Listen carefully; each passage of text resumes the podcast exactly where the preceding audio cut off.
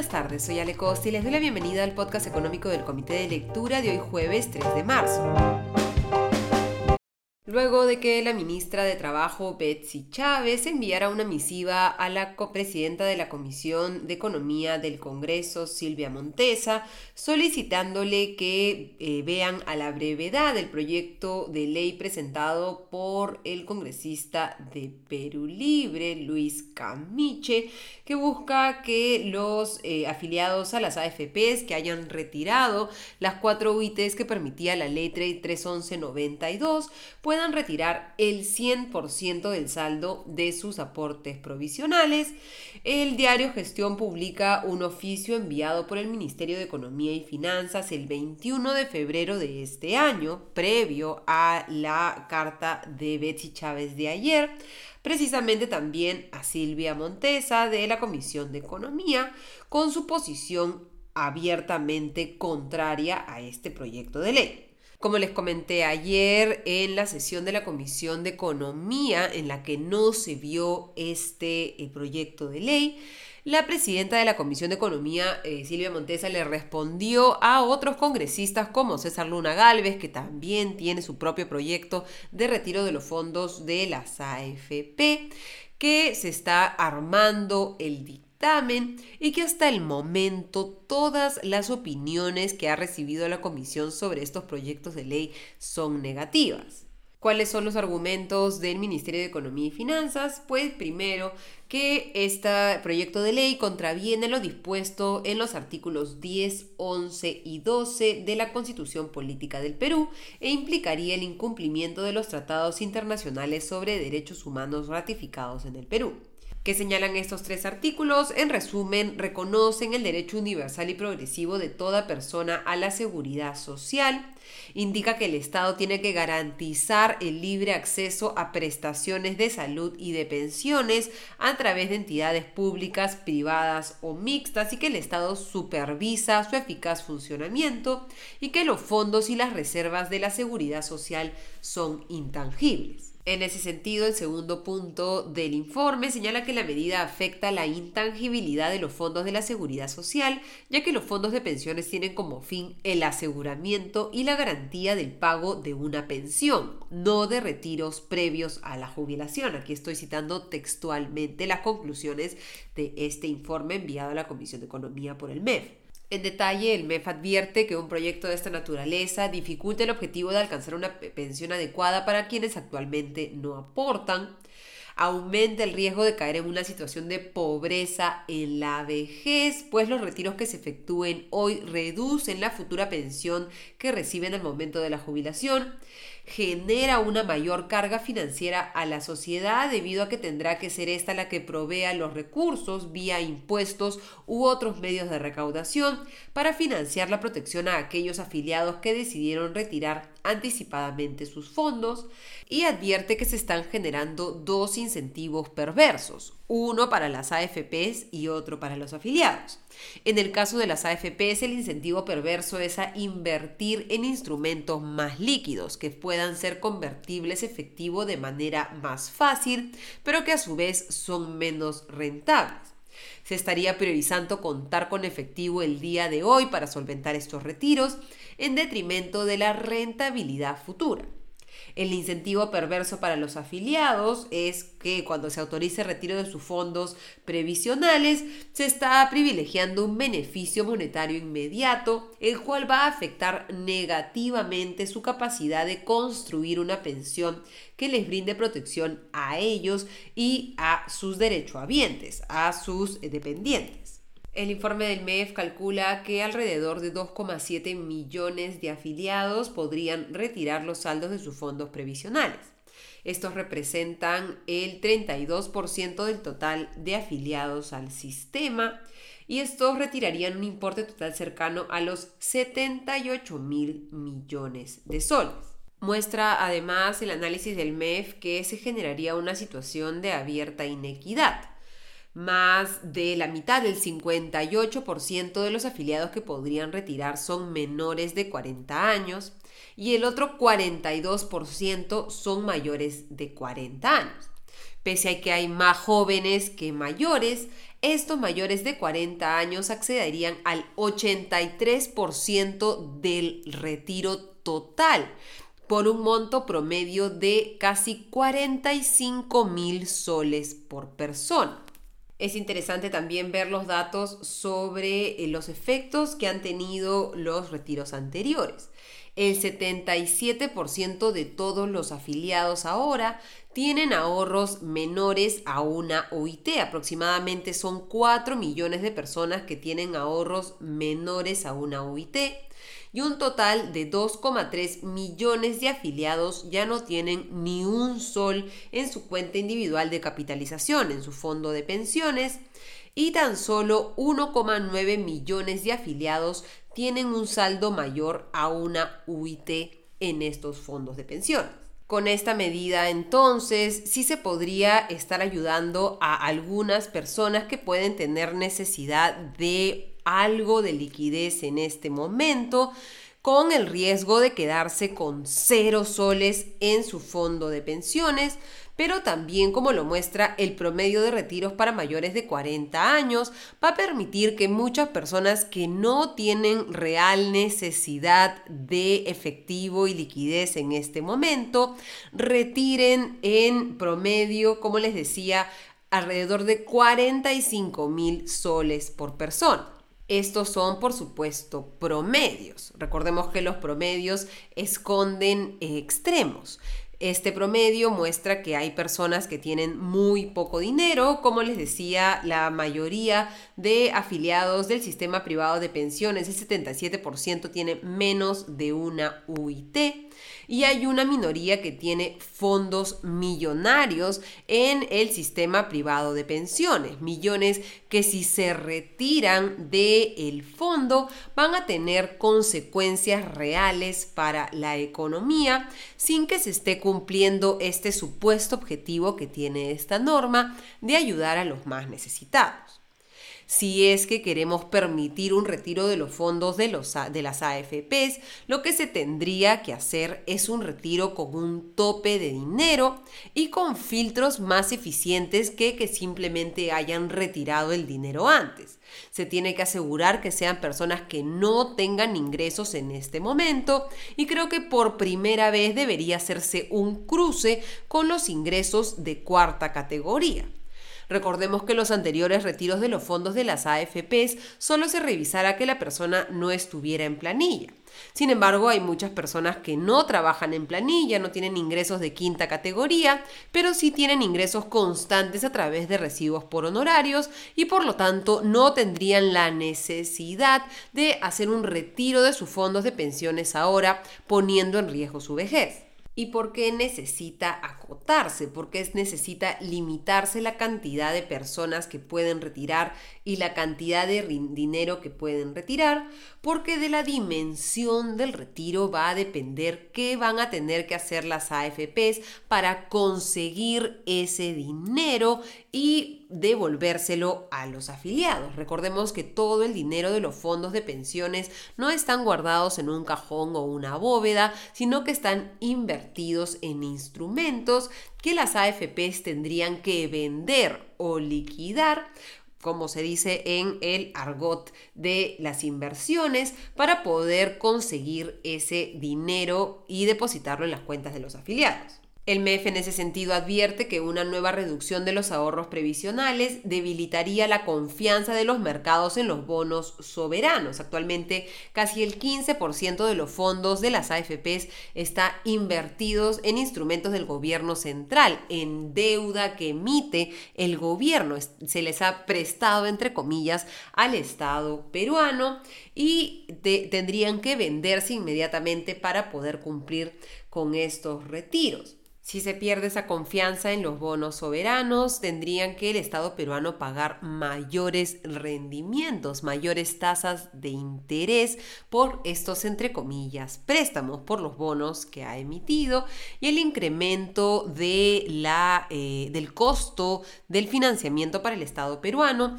finalmente afectaría a toda la economía peruana. Se trasladaría también a mayores tasas de interés en el mercado local.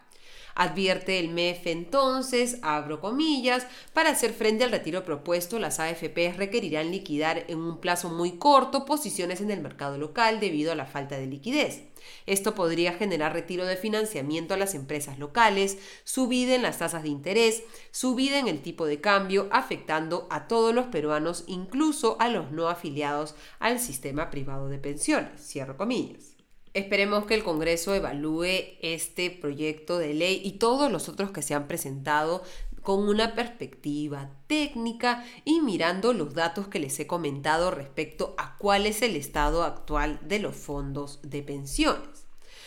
Hay un problema claro que es que cada vez que se aprueba uno de estos retiros se incrementa la cantidad de peruanos que no tienen los recursos necesarios en su fondo de pensiones para poder acceder a una pensión decente en el futuro.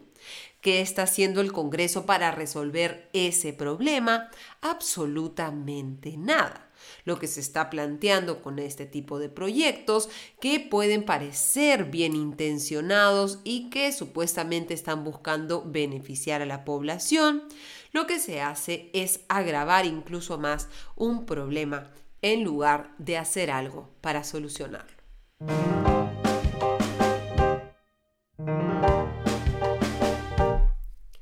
Y hoy el líder de Perú Libre, Vladimir Cerrón, utilizó su cuenta de Twitter para cuestionar los ingresos de los altos funcionarios del Banco Central de Reserva. Utiliza para esto el último reporte de remuneraciones de netas mensuales de los principales funcionarios del Banco Central de Reserva de enero del 2022 que están disponibles en la página web del Banco Central. No, lo que incluye es el, eh, reporte de remuneraciones netas mensuales de enero del 2021. Recordemos que ese año, específicamente el 8 de febrero, todos tuvimos que lamentar el fallecimiento de Renzo Rossini, que ocupó el cargo de gerente general del Banco Central de Reserva. Lo que se ve en este reporte es que la remuneración básica, el sueldo mensual, aparece en cero que hay una bonificación y asignación que si uno se toma un momento en revisar estos reportes de los últimos años, verá que en enero se paga a los funcionarios del Banco Central de Reserva el bono por rendimiento por los resultados alcanzados el año anterior y hay una asignación de 34.425 soles en otros, que es un gasto claramente excepcional y aunque no podemos asegurarlo, suponemos que está relacionado con el estado de salud del señor Renzo Rossini. Nuevamente, si el señor Vladimir Cerrón se hubiera tomado unos minutos revisando la página web del Banco Central de Reserva, verá que desde el fallecimiento del señor Rossini, nadie ha sido nombrado gerente general del Banco Central de Reserva y por lo tanto actualmente el sueldo del gerente general del Banco Central de Reserva es cero soles. Javier Olivera, gerente central del Banco Central, está encargado de la gerencia general desde marzo del 2021 y él es un funcionario de larga carrera en el Banco Central de Reserva. Ingresó en 1983 como parte del curso de extensión universitaria del banco y es gerente central de administración desde marzo del 2008. Si uno mira los ingresos mensuales del señor Olivera desde marzo del 2021 hasta enero del 2022, incluyendo las gratificaciones de julio y diciembre, y el bono por rendimiento de enero de este año, veremos que su ingreso mensual es de poco más de 31.140 soles. Ese es su ingreso por gerente central de administración. Y repito, el Estado peruano, el Banco Central de Reserva en particular, no está gastando ni un sol en el sueldo del gerente general. Lo que también debería averiguar el señor Vladimir Cerrón antes de criticar que el sueldo del gerente general del Banco Central de Reserva sea, según él, seis veces mayor de lo que percibe el presidente de la República, lo cual ya les expliqué es falso, es que en el Banco Central de Reserva se requieren técnicos con unos expertices bastante particulares y no solo particulares, sino que extremadamente demandados por el sector privado. Si el Banco Central de Reserva no tiene sueldos competitivos respecto a lo que podría pagarle, por ejemplo, al presidente del banco, Julio Velarde, un banco no solo peruano, sino un banco internacional, no podríamos asegurarnos de que el banco pueda retener el talento necesario para cumplir una de las funciones más fundamentales en la economía peruana, sostener el valor de la moneda. Creo que nadie puede disminuir o pensar que es poca la importancia de que el Banco Central de Reserva cumpla su función de manera cabal y tenga funcionarios con experiencia, conocimiento, maestrías, doctorados y eh, todos los pergaminos posibles para poder cumplir su función.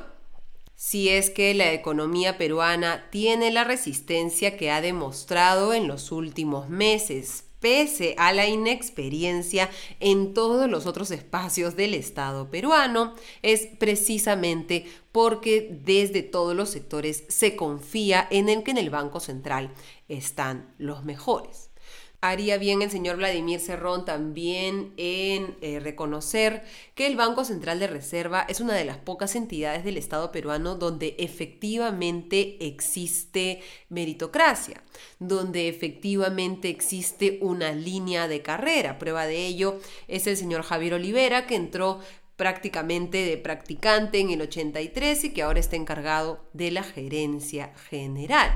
sería bueno que en lugar de estar mirando cuánto ganan estos funcionarios que podrían tener trabajos mejor remunerados en el sector privado, el señor Vladimir Cerrón promoviera que esta misma meritocracia, esta línea de carrera, se contagie a otros estamentos del Estado, especialmente a los gobiernos regionales y locales.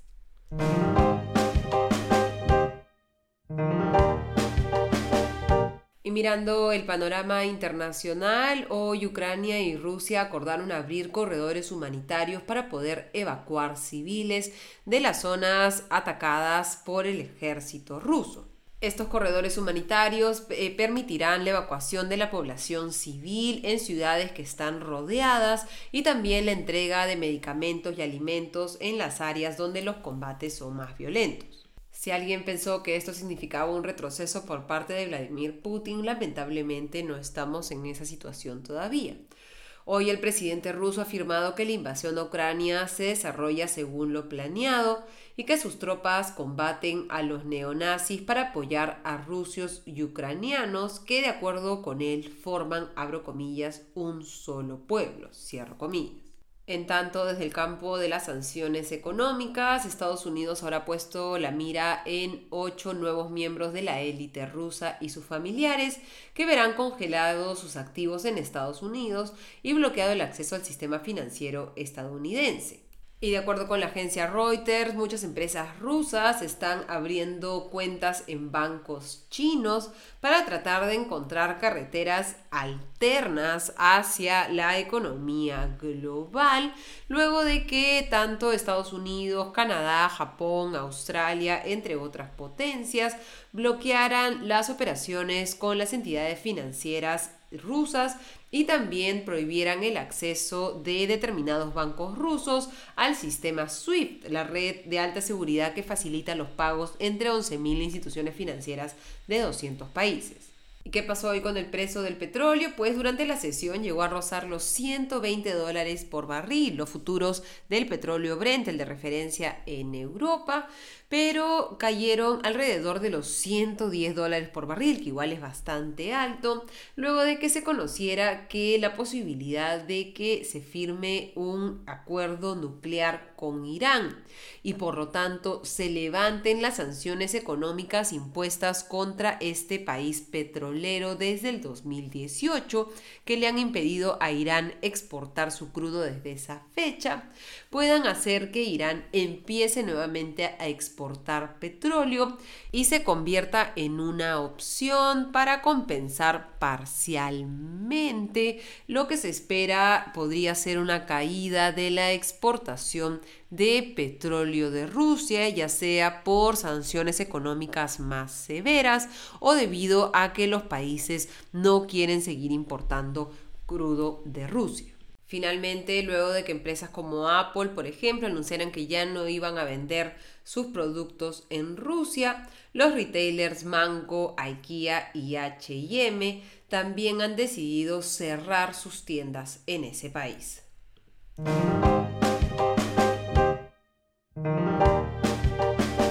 Y mirando el cierre de los mercados, la fuerte alza del precio del petróleo, que en algún momento de la sesión, como les decía, llegó a 120 dólares por barril en el caso de los futuros del Brent, han llevado a los inversionistas a evaluar